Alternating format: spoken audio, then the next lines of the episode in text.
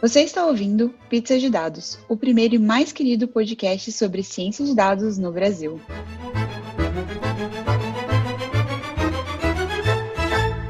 Bem-vindos à temporada 2021 do Pizza de Dados. A gente não sumiu, a gente sumiu temporariamente, mas estamos de volta. E oi, eu sou a Letícia. E aí, galera, eu sou a Nina da Hora. Oi, pessoal, eu sou a Jéssica. Pois é, pessoal, ficamos um bom tempo aí fora das redes, dando uma relaxada mental. Mas estamos de volta e trouxemos a maravilhosa Nina da Hora para falar com a gente. Mas primeiro, pausa para os recadinhos. Os nossos parceiros, o Data Bootcamp, estão com uma nova turma de introdução a Data Analytics.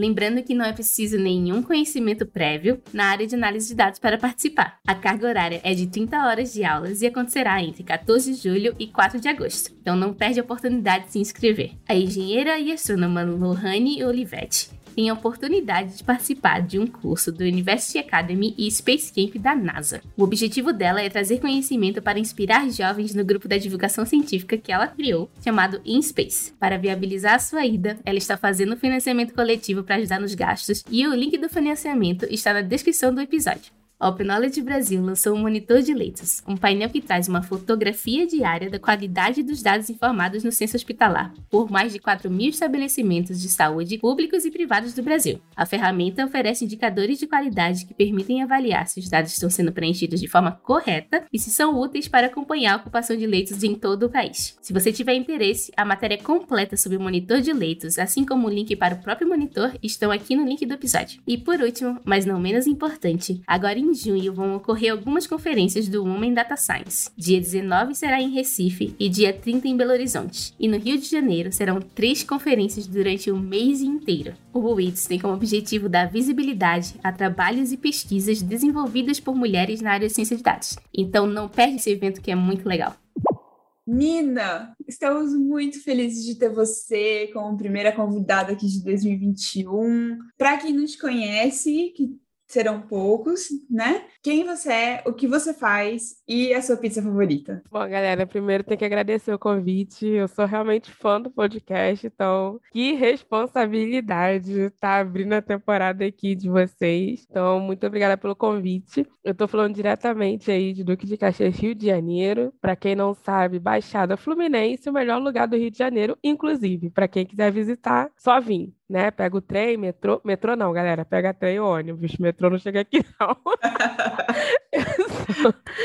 eu tô finalizando minha graduação em ciência da computação. Eu já atuo na área aí tem quase sete anos. Passei por, por várias áreas. Comecei desenvolvedora, como, sei lá, é o padrão, a maioria de todo mundo. E eu estou trabalhando mais com pesquisa voltada para algoritmos e inteligência artificial, de forma mais específica, tentando identificar vieses em reconhecimento facial. Então, né, academicamente falando, eu tô nisso. E outras coisas que eu faço, eu gosto muito de ensinar, compartilhar. Então, acabo fazendo um pouco de divulgação científica, dando aula dando aula não, né? Trocando experiência, essa coisa de dar aula parece que só eu tenho conhecimento, o resto que tá ouvindo não tem, então isso é uma mentira. Deixa eu ver aqui mais. Eu tenho sete cachorros, mas eles não vão latir, espero eu, então vou poupar o ouvido de vocês. Eles devem estar dormindo agora no frio. E a minha pizza favorita, cara, é uma pizza que eu acho que não é popular, mas eu amo. Aqui em casa, pelo menos, eu arrumo briga, porque quando tem que pedir pizza, eu falo, eu quero esse sabor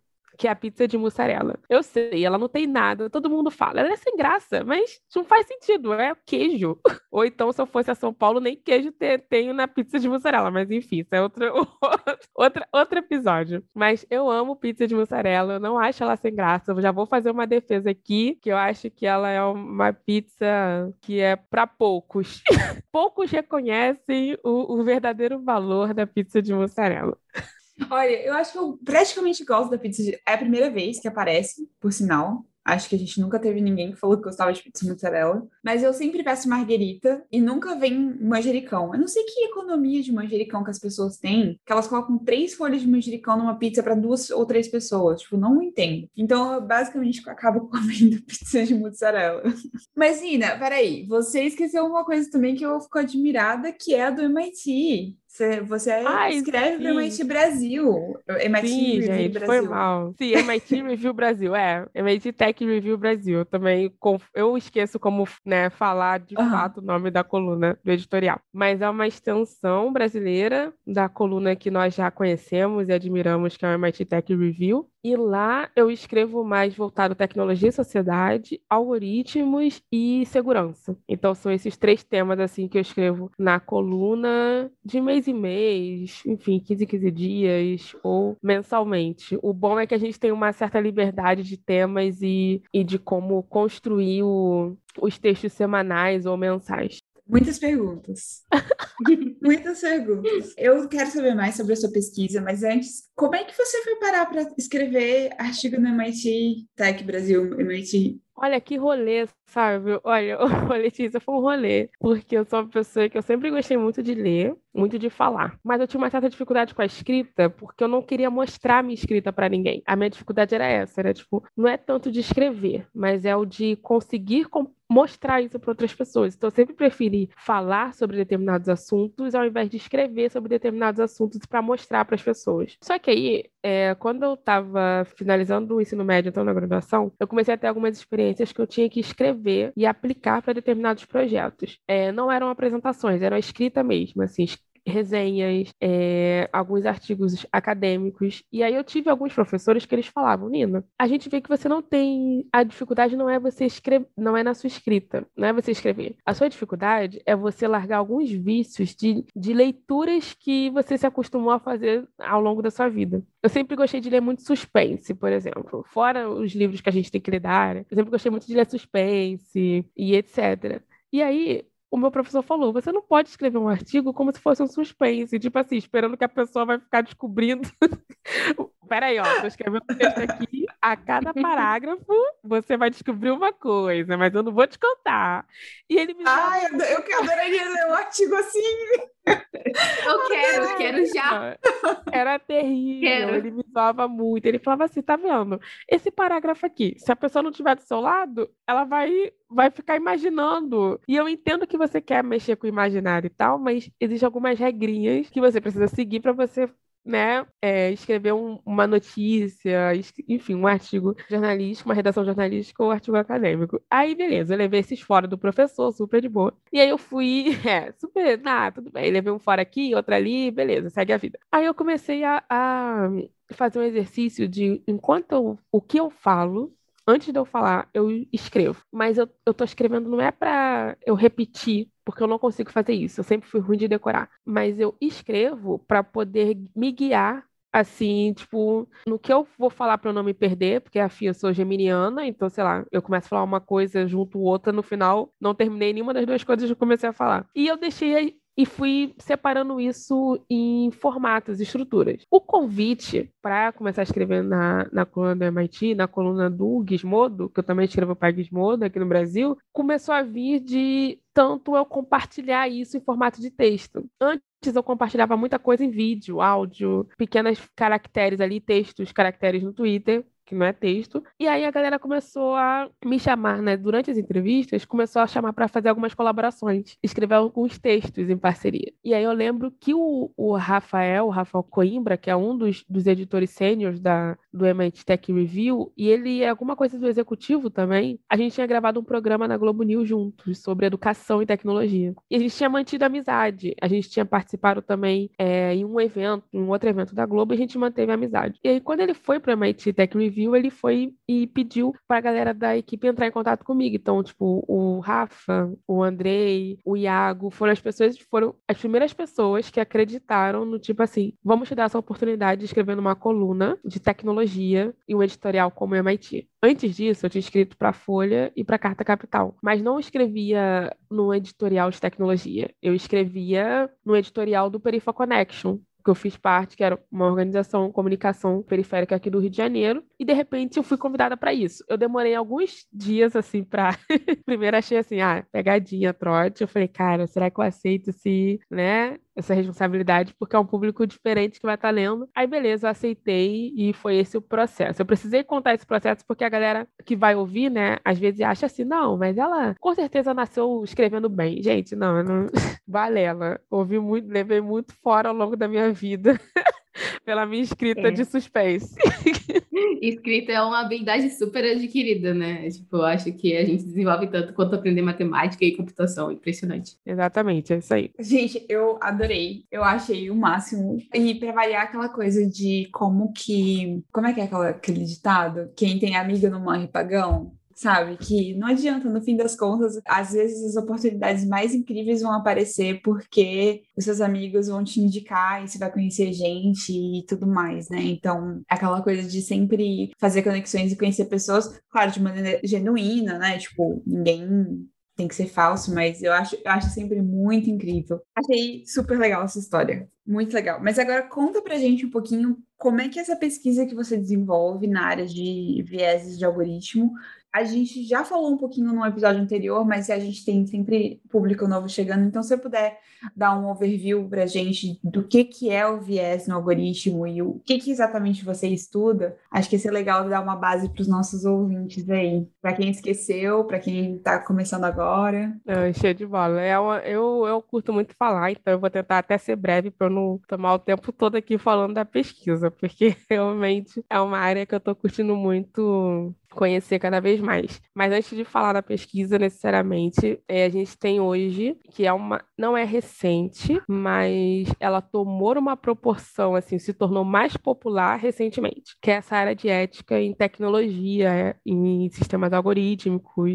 é, filosofia da ciência, né? Esse lado de você tentar humanizar esse processo tecnológico que a gente está vivendo. Então, o viés, necessariamente, em alguns momentos a gente vai substituir por injustiça também, mas o viés já é algo que nasce com todo ser humano. Cada ser humano ele tem um, um olhar e tem as suas crenças, que não é viés ainda, mas tem os seus valores e crenças, que de alguma forma vão interferir para que ele defenda ou para que ele acredite em uma verdade ou uma determinada ideia. Então eu tenho, por exemplo, eu tenho um viés de automaticamente, se eu ver pizza de, de mozzarella, eu acho que a pizza é ruim. É, eu ia falar de pizza mesmo, exatamente. Se eu tenho um viés que se a pizza não for mussarela, eu já. O go... Pra mim, a minha, cabe... minha mente já fala assim: caraca, não é o gosto de mussarela, você não vai gostar. E aí, isso vai sendo construído por várias interferências e experiências que a gente tem ao longo da vida. Então, imagine, com tudo isso, com essa bagagem de enquanto ser humano que nós temos, porque nós não somos ETs, infelizmente, quando a gente vai e começa a trabalhar em equipe para construir um sistema tecnológico.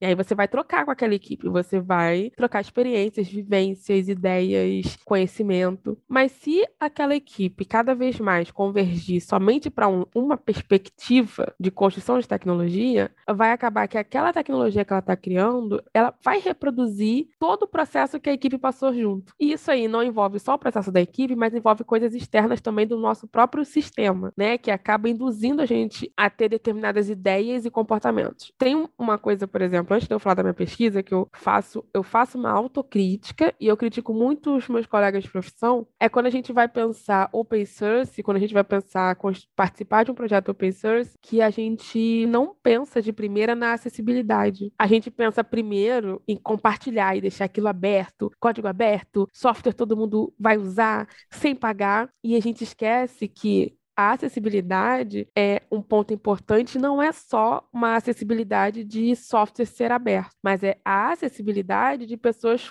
PCDs, né? Pessoas com algum tipo de deficiência que possam usufruir dessa tecnologia também, que faça com que essas pessoas elas não só ajudem a construir essa comunidade e que ela seja mais aberta e de fato faça sentido o código ser aberto, mas que eles também venham a ser possíveis criadores. Então, algo que eu fico muito feliz é o crescimento de pessoas PCDs na área da computação, para poder mostrar como que o nosso olhar tem que ser um pouco mais inclusivo e mais aberto e a perspectiva também. Então aí quando chega no meu, na minha pesquisa, que é focado em reconhecimento facial nesse momento, a gente está tendo uma discussão muito forte e global sobre o uso ou não do reconhecimento facial em diversas esferas e áreas da sociedade. A gente tem um debate aqui no Brasil muito forte de segurança pública, mas globalmente, né, no mundo, nós temos o debate até para o entretenimento. Por quê? Essa tecnologia, ela é uma tecnologia que lida com um dado muito sensível, o nosso rosto. É um dado que vai personalizar a gente. É um dado que identifica a gente, né? Se a gente separar o dado que ele tem do, dos nossos olhos, é, nariz, etc., e colocar em outro lugar e misturar isso, a gente pode vir a, a criar um outro perigo que é o deepfakes, que já estão criando isso. Você simula rostos de pessoas em formato de vídeo ou imagem. Então, minha pesquisa atual é justamente pensar do lado desse viés que eu expliquei anteriormente para vocês, em como que eu com o olhar técnico que eu já tenho da computação,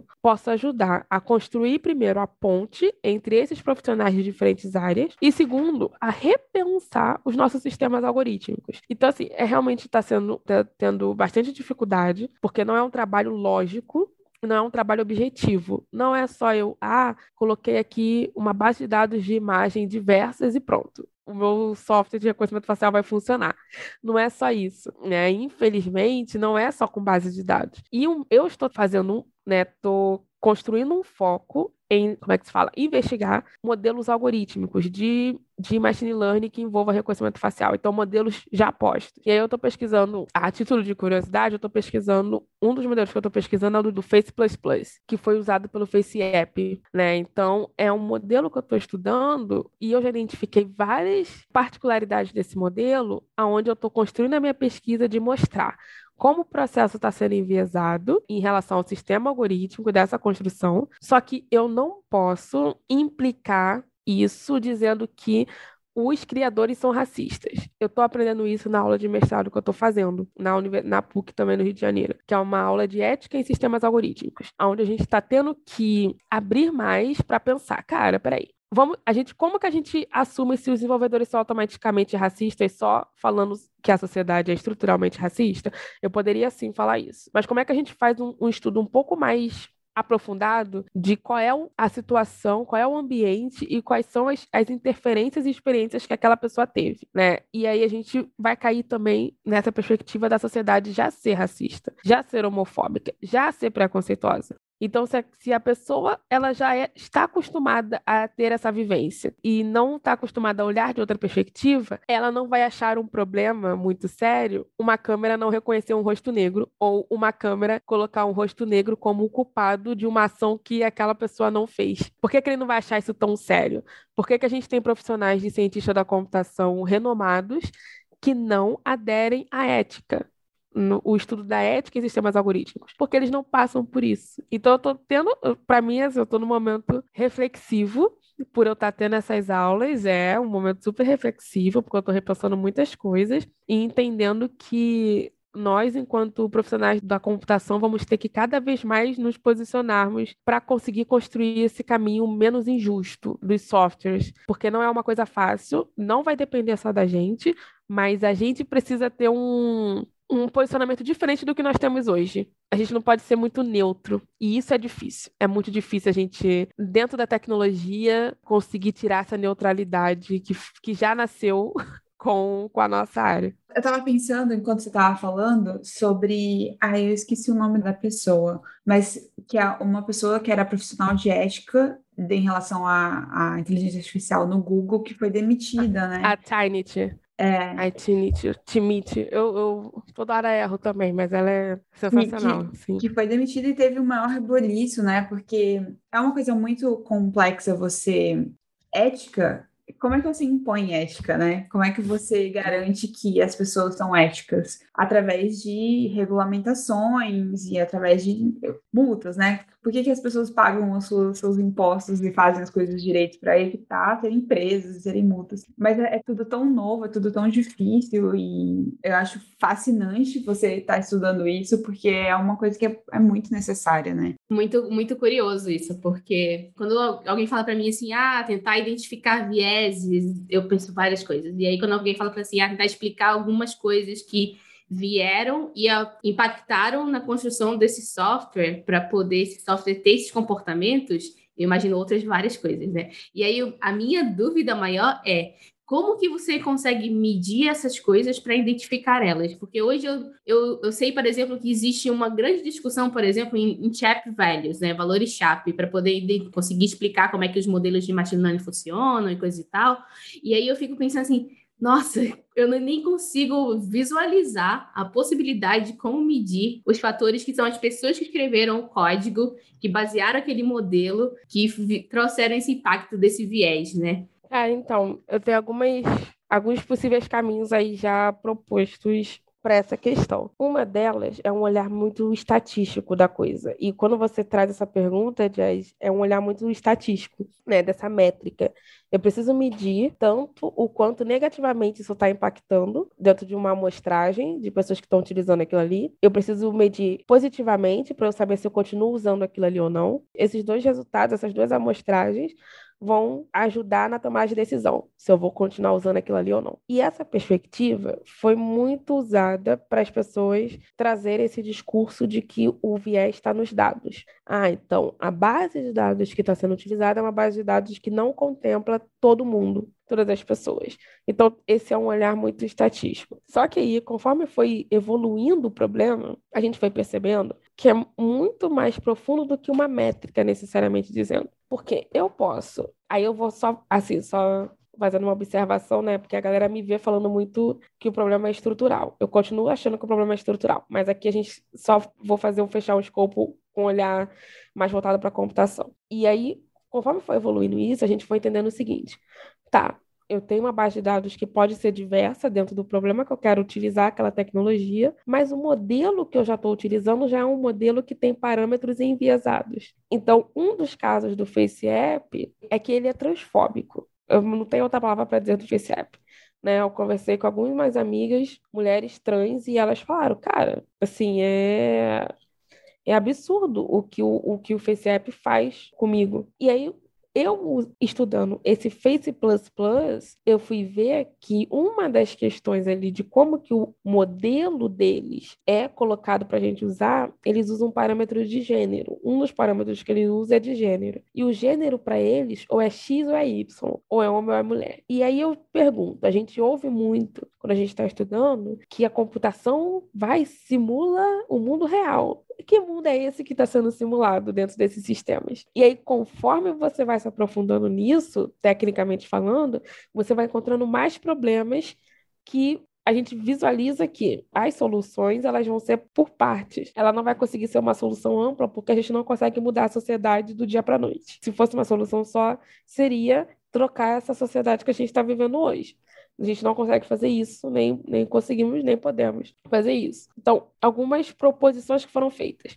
Uma é dessa base de dados, que aí mexe um pouco com essa métrica que você trouxe. É, quando as pessoas estão treinando o, o modelo, treinando assim, ah, eu tenho 100 imagens e eu quero que o meu modelo entenda a diferença entre homem e mulher lendo cada imagem. Então eu preciso deixar ele treinando. Depois eu vou botar ele para reconhecer. Eu treino essas imagens, depois ele vai fazer o reconhecimento de imagens, não o reconhecimento de rosto. E aí a Cacau apareceu aqui, mas só para confirmar o que eu estou falando. E aí, quando ele faz esse reconhecimento de imagem, ele libera ali uma acurácia pra gente. Ah, 90, 70%, reconheceu 70%, 90%. Isso é uma das coisas que estão sendo feitas, por isso que o Facebook lançou um, uma base de dados diversa, a maior base de dados atualmente de rostos para as pessoas treinarem e fazerem a contability. Né, em cima do código. Um outro processo que eu vi muito interessante está na documentação de, do processo de reconhecimento e de e de uso de algoritmos. Então você mostra uma faz uma documentação diferente da documentação que a gente está acostumado a fazer. Foi proposto pela Débora Ragi. Ela e a Timit são, são colegas, amigas, enfim, que são do mesmo grupo assim, de pesquisadoras que eu sigo. A Débora, acho que hoje ela está em Berkeley. E ela, junto com outros cientistas, propôs um modelo chamado Model Cards, que é um modelo de documentação diferente, para que você vá documentando o processo de erros também. E na hora de você olhar o todo, você vai entender em que momento pode ter acontecido aquele viés. Então, resumidamente, esse é um, esse é um outro, outro modo de você tentar fazer uma intervenção né, em cima desse, desses vieses. Acho que você falou uma coisa muito interessante, que é a questão de que o viés pode não estar tá só. Pode não, não está só nos dados, né? Ele está no algoritmo também. A gente está falando disso porque, por exemplo, eu não sei se muita gente está familiarizada, mas a questão de, de reconhecimento facial e reconhecimento de imagem como um todo são modelos muito complexos que normalmente, mesmo quando você vai fazer você na sua casa, você usa um modelo pré-treinado. E então a gente não tá, a gente está falando especificamente de modelos de, de aprendizado de máquina que estão usando outros modelos que já foram treinados e aí esses modelos já contêm viés, ou a gente está falando de ainda mais profundamente, é tipo, antes disso, as técnicas que estão sendo usadas, entendeu? É porque a gente está usando modelos que já foram treinados ou porque em qual parte que está aí? Porque eu, eu, não sou super familiarizada com essa parte de técnica de análise de imagem? Não, ótima, ótima, ótima pergunta, Letícia. É os, as duas perspectivas. As técnicas que estão sendo utilizadas também estão nessa discussão, porque é isso, os cientistas hoje que estão preocupados com essa parte de transparência e ética, eles estão revendo tudo, a gente está revendo tudo, cada um dentro da sua área. Então você tem a Sarah Hook, que ainda está no Google AI, se eu não me engano, que está pesquisando sistemas algorítmicos, está pesquisando o viés dentro desse treinamento que você falou, mas de sistemas algorítmicos. Mas a gente tem também pesquisadoras que já compartilharam estudos falando as técnicas usadas de machine learning já são técnicas enviesadas, se a gente for parar para visualizar. Técnicas, às vezes, que trazem uma matemática com um olhar binário. E isso é algo que os cientistas sociais reclamam muito das tecnologias que a gente cria e da própria inteligência que a gente usa. Né? Quando a gente vai passar pelo processo, escolher um processo supervisionado ou não supervisionado de algum tipo de, de sistema inteligente que a gente quer gerar um resultado que vai ajudar numa tomada de decisão. Quando a gente está pensando em quais dois métodos a gente vai utilizar, a gente não está pensando do zero. A gente está pensando já levando em conta o viés da definição desses dois métodos que existem, sabendo que cada um deles tem um limitador. Né? Então a gente sabe em que momento que a gente escolhe um e em qual momento a gente escolhe outro. Então a gente, querendo ou não, a gente faz escolhas. Agora, dizer que a gente cria algo do zero é algo que também não é uma, é, não é uma verdade. E dentro do. Na computação como um todo, e principalmente dentro do, da área de inteligência artificial, a gente reaproveita muita coisa. A gente reaproveita muitos códigos, a gente reaproveita muitos sistemas, a gente reaproveita muitas ideias. E nisso que a gente reaproveita ideias, a gente perde a chance da análise mais crítica em cima daquela ideia que eu estou fazendo. No caso do reconhecimento de imagens, como eu disse aqui, a gente tem uma dificuldade de identificar, por exemplo, em que etapa acontece o viés de gênero ou viés racial. São dois tipos de vieses extremamente difíceis de identificar, porque eles podem dar, estar no metadados, né? Eles podem estar ali nos parâmetros que foram definidos que eu não mexi, mas que já veio no, no, no framework que eu estou utilizando. Eles podem estar nessa etapa de dados de base que a gente está falando, eles podem estar quando eu estou influenciando no resultado. Ah, eu quero que cada vez mais ele consiga reconhecer mais mulheres loiras. O que, que eu vou fazer? Ah, eu, eu vou ter que mexer na parte do código que eu reconheço a parte ali do rosto de cabelo ou do cabelo. Que mexidas que eu vou fazer sem eu levar em consideração que ele pode diminuir o reconhecimento de outras mulheres. Então, isso é, como é muito difícil, não, é, eu, eu entendo quando as pessoas falam assim, imagina, é muito difícil a gente ter esse, essa precisão. Eu, eu concordo. Por que, que eu concordo com isso? Por dois motivos. Um, eu sou uma pessoa que não acho que a inteligência artificial está preparada para a complexidade que o mundo está gerando para ela. Eu acho que ela ainda não está preparada para isso. E nós não estamos preparados para o impacto da inteligência artificial em diversos âmbitos da nossa vida. E o segundo motivo é que eu entendo que o mercado ele é competitivo. A gente vive num sistema capitalista. Então eu não posso perder tempo. Eu não posso perder tempo em, em ficar fazendo essas reflexões e essas análises que a gente está conversando aqui, porque senão meu produto não é lançado no tempo que foi combinado. E isso envolve todas as outras equipes. Então eu compreendo que a gente vive num momento tão complexo de eu falar, faça isso, faça aquilo, que por isso dentro do reconhecimento facial, por ele já estar tá provocando muitas injustiças, né, tanto na nossa sociedade brasileira quanto fora dela, eu já sou a favor do banimento. Porque com esse banimento, a gente vai dar dois passos para trás e entender realmente qual deve ser o uso dessa tecnologia. Porque a gente não tem esse tempo enquanto a tecnologia estiver rodando no mercado. Enquanto ela estiver rodando, criando mais problemas e consequências que a gente não consegue visualizar agora, não, a gente não consegue ter aquele momento de reavaliar se esse deveria ser o uso ou não. E só para finalizar, porque você me acabou me lembrando de uma coisa, Letícia, que teve um pesquisador que ele é considerado um dos criadores do machine learning, do, do seu desenvolvimento, na verdade. Eu esqueci o nome dele agora, eu sou péssima, mas ele deu uma entrevista pro I3E né? Para quem não conhece, o 3E, uma das maiores, é, é a maior comunidade técnico-científica que tem no mundo. Eu tenho o prazer de ser associada do I3E desde que eu entrei na universidade. E ele, nessa entrevista, ele falou: Eu acho que a gente deveria parar de achar que tudo é inteligência artificial. Nem todos os problemas vão se resolver com inteligência artificial. E nem tudo a gente tem que colocar inteligência artificial. Então, eu tô com muito medo, palavras dele eu tô com muito medo do futuro, porque as pessoas estão acelerando algumas soluções que a sociedade não está preparada para isso. Eu vou lembrar o nome dele até o final dessa conversa, ou então, se eu não lembrar, eu mando para vocês e, e, a gente, enfim, compartilha e coloca na descrição, porque eu acho muito interessante essa leitura desse texto. É, para quem não sabe, todos, todo episódio lá no site a gente deixa um link, links de tudo que a gente fala, siglas, indicações, tá tudo lá. Para quem a gente vai, vai estar lá, as pessoas vão encontrar. Eu lembrei de uma coisa que eu ia falar antes que eu esqueci, minha memória tá horrível.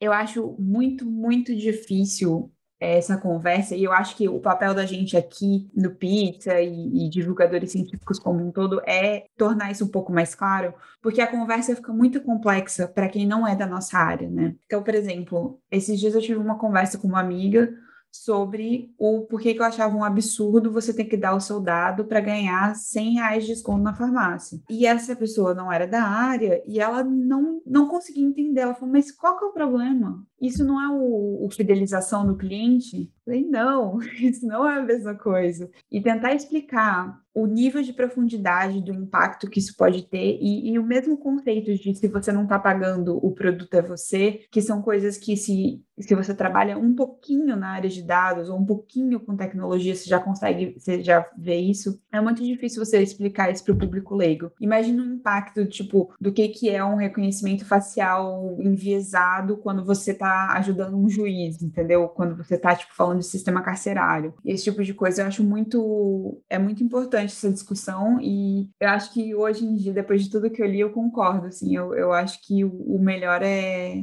vamos evitar mais injustiça enquanto a gente não consegue garantir que a gente está fazendo as coisas direito, né? Sim, eu ia, eu ia até falar que eu falo isso, mesmo a gente sendo da área, e aí muitos amigos falam, mas Nina, vai paralisar o que pode no futuro ajudar, sei lá, se for usado o reconhecimento facial para tentar encontrar crianças desaparecidas. Eu falo, gente, mas a gente, infelizmente, se começar a pensar as coisas positivas, a gente vai legitimar as coisas negativas também. Porque aí você vai ficar assim, ué, como que eu luto contra aquilo, as consequências negativas que estão muito maiores, se eu tenho um uso bom dela? Ah, então vamos deixar as empresas que estão, teoricamente, fazendo a coisa boa e vamos tirar as outras que nós estamos fazendo? Vamos deixar essas pesquisas e tirar as outras pesquisas? O quão difícil é fazer isso se a gente não entende se realmente o que está sendo veiculado de bom é realmente bom? Porque aí dentro desse, dessa ideia de dados, e vocês, cara, devem lidar com isso o tempo inteiro, tem a questão de privacidade e segurança, igual você disse pô, eu não sou a favor da galera me, ficar me pedindo, pedindo meus dados para dar desconto. E aí, pra galera leiga, como você trouxe, é difícil, porque pra galera leiga, cara, eu tô dando meu dado, tudo bem. Google já tem, não sei quem já tem. Eu escuto isso direto, gente. Quando eu falo alguma coisa de segurança, pessoal. Ai, Nina, mas olha, todo mundo já tem meus dados. Qual o problema? Aí eu fico assim, galera. Toda inovação gera uma vulnerabilidade. Você pode achar que não tem um problema agora, mas vai ter um problema daqui a pouquinho. Então, assim, é, é realmente complexo esse. É complexo alguns posicionamentos e explicações de coisas que nem a gente sabe o, o final ainda. Porque a gente está pesquisando trabalhando e vivendo agora isso tudo que está acontecendo. Cara, é impressionante, né? Eu fico pensando assim, o exemplo da farmácia é um exemplo super simples, né? Se para pensar. Porque quando você pensa em farmácia, você pensa é algo que alguém precisa muito.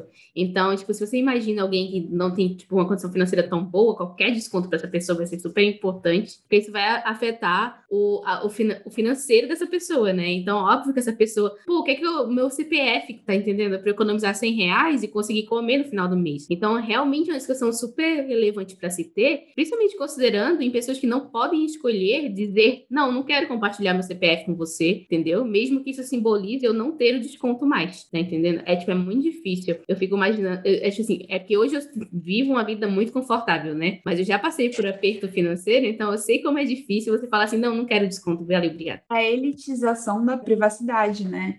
Exato, cara. Você só tem privacidade se você tem dinheiro para pagar o custo de você não, não divulgar o seu dado. É muito triste.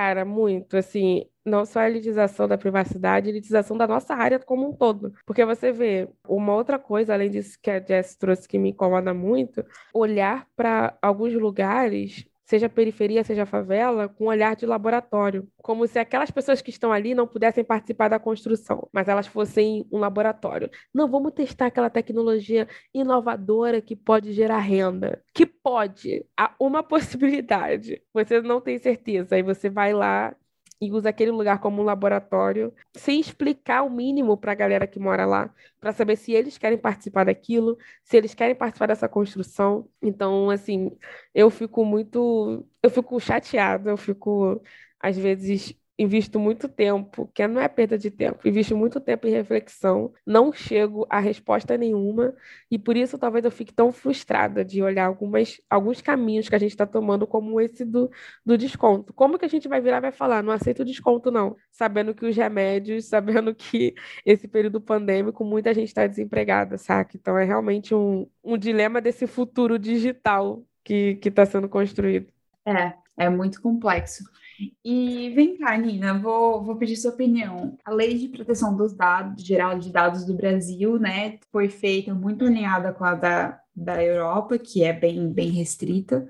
E o que, que você tem visto nesse sentido, assim, para o Brasil? Caminhamos para terras mais férteis em termos de privacidade ou a gente está tudo na mesma? Qual a sua visão sobre esse, esse tópico? Ai, olha, Letícia, eu tenho muita coisa para falar, mas eu vou eu vou escolher aqui o que, que eu vou. Como que eu vou direcionar minha resposta? É, eu acho que primeiro eu não, não consigo visualizar LGPD ainda como algo definitivo. Eu acho que a gente tem bons passos aí, tem muitas brechas na LGPD. Eu acho que também tem até bre... tem muitas brechas até para os cientistas de dados entenderem o que, o que é ético ou não deles fazerem nas empresas. Eu acho que tem um, uma coisa que falta é parar de olhar a ciência de dados como uma empresa e olhar também para os profissionais que estão trabalhando com isso, porque muitas vezes os profissionais não sabem nem como eles se posicionam para construir um determinado sistema ou para participar de algum tipo de análise. Então, eu tenho amigos que defendem assim, ah, abertura dos dados. Eu falo assim, gente, eu também defendo a abertura dos dados e transparência, mas se não tiver segurança, para mim não é válido de nada. Porque imagina só, você abre um, Hoje nós temos no Brasil o CNPJ endereço tudo aberto das pessoas. Cara, isso é extremamente perigoso. Tipo, para o caminho que a gente está tomando de vigilância digital, imagina você ter todos esses dados disponíveis, assim, sem o um mínimo de segurança, sabe, em cima deles. Então, eu acho que a LGPD ainda precisa ter um, um olhar que vá conseguir abranger esse, esse profissional para ele entender juridicamente o que o trabalho dele está influenciando a sociedade. Por outro lado, eu ainda não vejo ela tão forte para ajudar numa construção benéfica de biometrias digitais como reconhecimento facial. Por isso, outro ponto para ter banimento, porque a gente não tem é, lei que possa tratar isso de forma específica.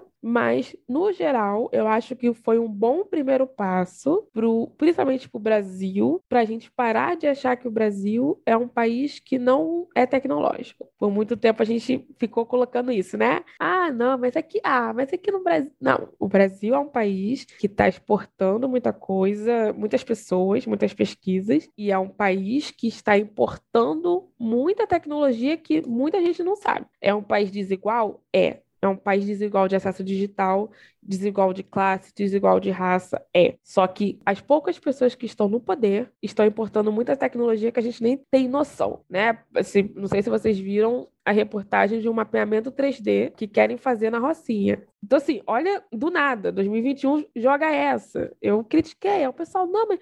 Falei, gente, não tenho nenhum termo de privacidade para me dizer o que, que, o que, que tá o que não tá, né? E aí volta a história de usar lugares assim como laboratório. Por que, que não está mapeando 3D a Gávea aqui do Rio de Janeiro? Por quê? Qual, por que, que não está mapeando o, o, a Gávea em, em 3D?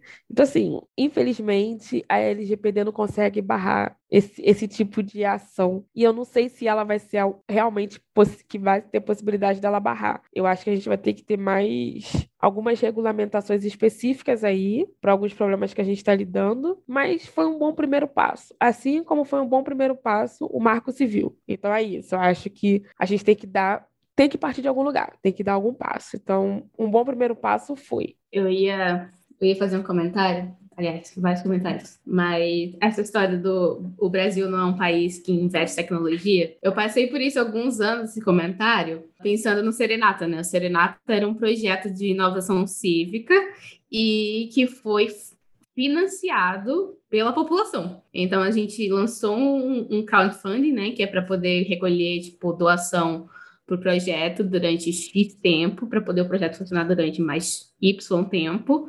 E a população pagou, fez doação para o projeto. E a gente conseguiu bater a meta e um pouquinho mais que a meta. Então, isso foi ótimo. É, e aí, quando eu penso assim, por exemplo, mapeamento 3D, eu fico pensando assim, nossa, eu fico lembrando quando tinha os carros do Google passando pelas ruas para poder ter o Google Street View. E aí eu fico pensando assim, nossa, o Google falava que, tipo, borrava as, as pessoas, telefone, essas coisas, mas virou mexer, você consegue ver informações, tipo assim, de telefone na, nas placas. Quem que garante? E quem que tá cobrando o Google, tá entendendo? Para o Google falar assim, ah, realmente, devia estar tá borradinho aqui. Cadê? Como é que a gente confere? Entendeu? É, nossa, muito, muitos comentários a serem feitos. Isso para não entrar no lado que me incomoda mais, né? Porque aí eu fico pensando numa coisa dessa, já penso em, em outras coisas que eu não quero entrar aqui em detalhes, mas que sabemos bem que esse mundo não é muito justo e polícia às vezes dá um probleminha, mas enfim. E então, assim, eu fico pensando essas coisas falo assim, nossa, putz, eu acho legal o mapeamento 3D, mas precisava ser na Rocinha? Precisava começar na Rocinha? Ou, por exemplo, carro autônomo. E aí tem carro autônomo em sei quantas cidades do Brasil agora, e aí o, o software do carro não reconhece pessoas negras, reconhece, não reconhece mulher, não consegue ver criança.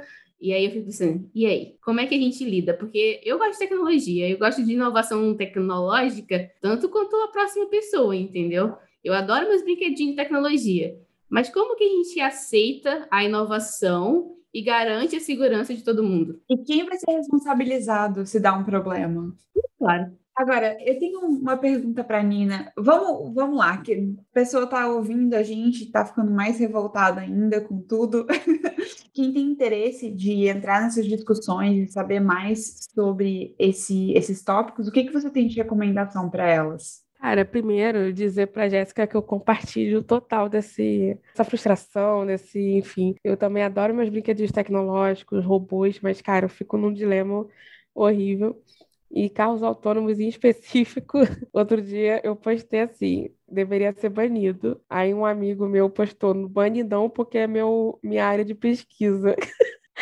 E eu falei, ah, amigo, olha, então você trate de melhorar essa área aí, porque para mim realmente não faz sentido manter um, uma tecnologia como essa. Mas para quem quer entrar né, nessas discussões e debater, enfim, questionar isso, tem alguns livros que eu curto bastante, mas eu vou começar primeiro por documentários. Eu não sei, assim, eu, eu acho cada um aprende uma forma, mas eu acho que às vezes você visualizando pessoas falando, ouvindo, você visualizando o problema assim de forma concreta, principalmente para a galera da nossa área, talvez fique mais visível a urgência do debate. Então, tem alguns documentários como o Code de Bias, que já está é, na Netflix, e, enfim, a Joy é uma pesquisadora que eu sigo desde 2018, quando ela expôs né, todo os vieses, os problemas de vieses em algoritmo de reconhecimento facial. Inclusive, tem o um projeto dela, o Gander Shapes, que é um projeto onde ela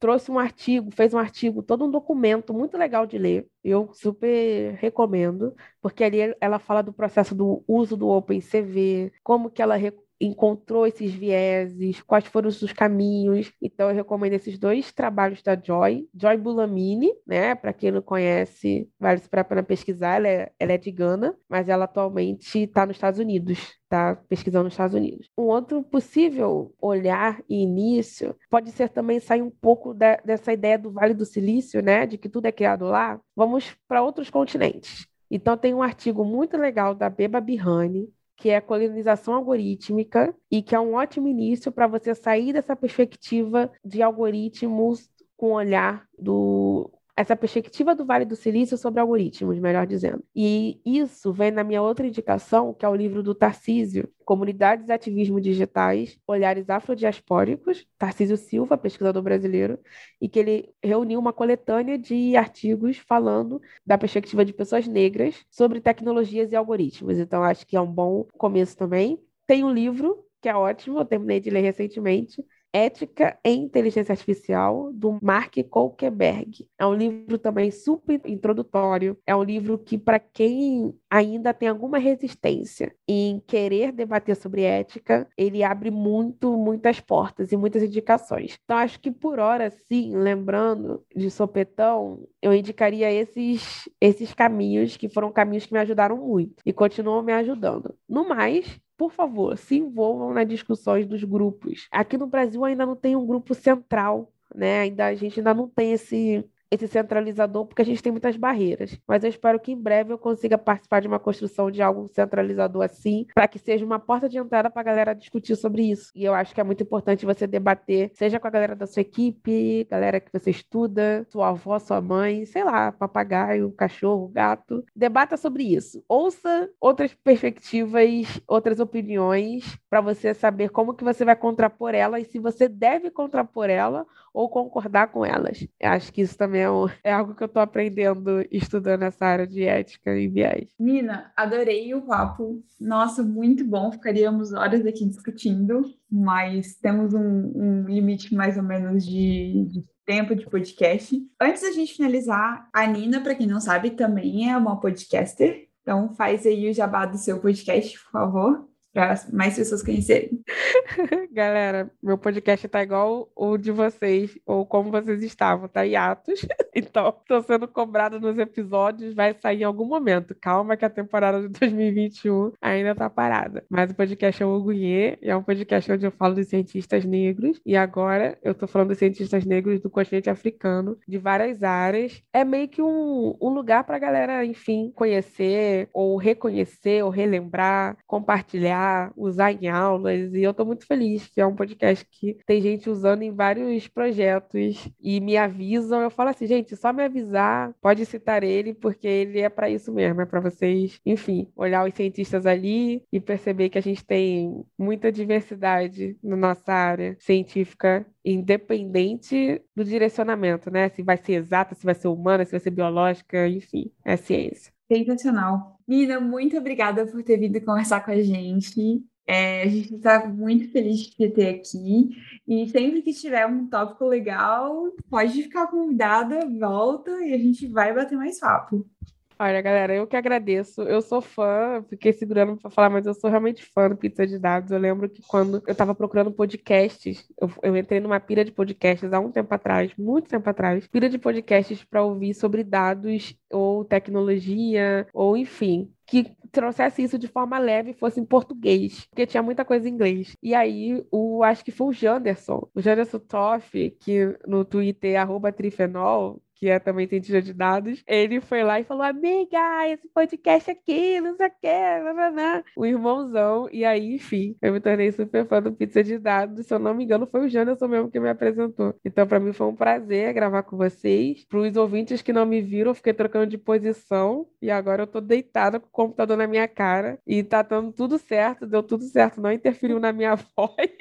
então, eu queria super agradecer pelo espaço pra gente compartilhar e falar de assuntos assim tão tão, sérios, mas também de forma leve, para que a gente não pese mais ainda esses, esses assuntos. Então, eu que agradeço, gente. Eu acho que as pessoas precisam discutir mais com as suas redes, sabe? Com seus amigos, com seus conhecidos, com seus ídolos, se tiver oportunidade também. Ah, porque eu acho que isso vai ajudar muito todo mundo, invés de sair um pouquinho da sua própria cabeça e ouvir um pouco o que o outro tem para dizer e conversar mesmo, não só ouvir, porque a gente escuta muito, a gente consome, consome muito conteúdo, né? Então, ter um momentinho aí para conversar é ótimo. E aí, eu tenho a sorte de ter o Fitza e poder chamar as pessoas que eu acho massa para poder vir conversar, né? a gente, às vezes, de vez em quando, fica sabendo de um ou outro ouvinte que não é cientista de dados, não é nem da área de tecnologia, que escuta o podcast. Então, se você que está escutando a gente, que não é da área de tecnologia ou não é da área de ciência de dados, e ouviu e achou interessante, deixa um recadinho para a gente saber que, que a gente está indo no caminho certo também, né? A gente está sentindo falta do amor, porque a gente ficou muito tempo longe. Eu quero mais amor.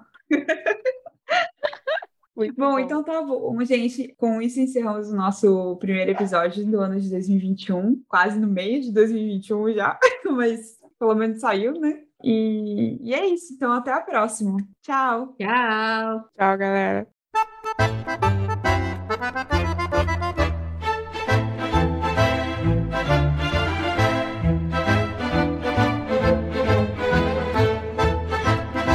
Você acabou de ouvir mais um Pizza de Dados. Você pode encontrar mais episódios no iTunes ou em seu agregador favorito. E nos seguir no Twitter em arroba pizza de dados para mais novidades quentinhas. Tchau!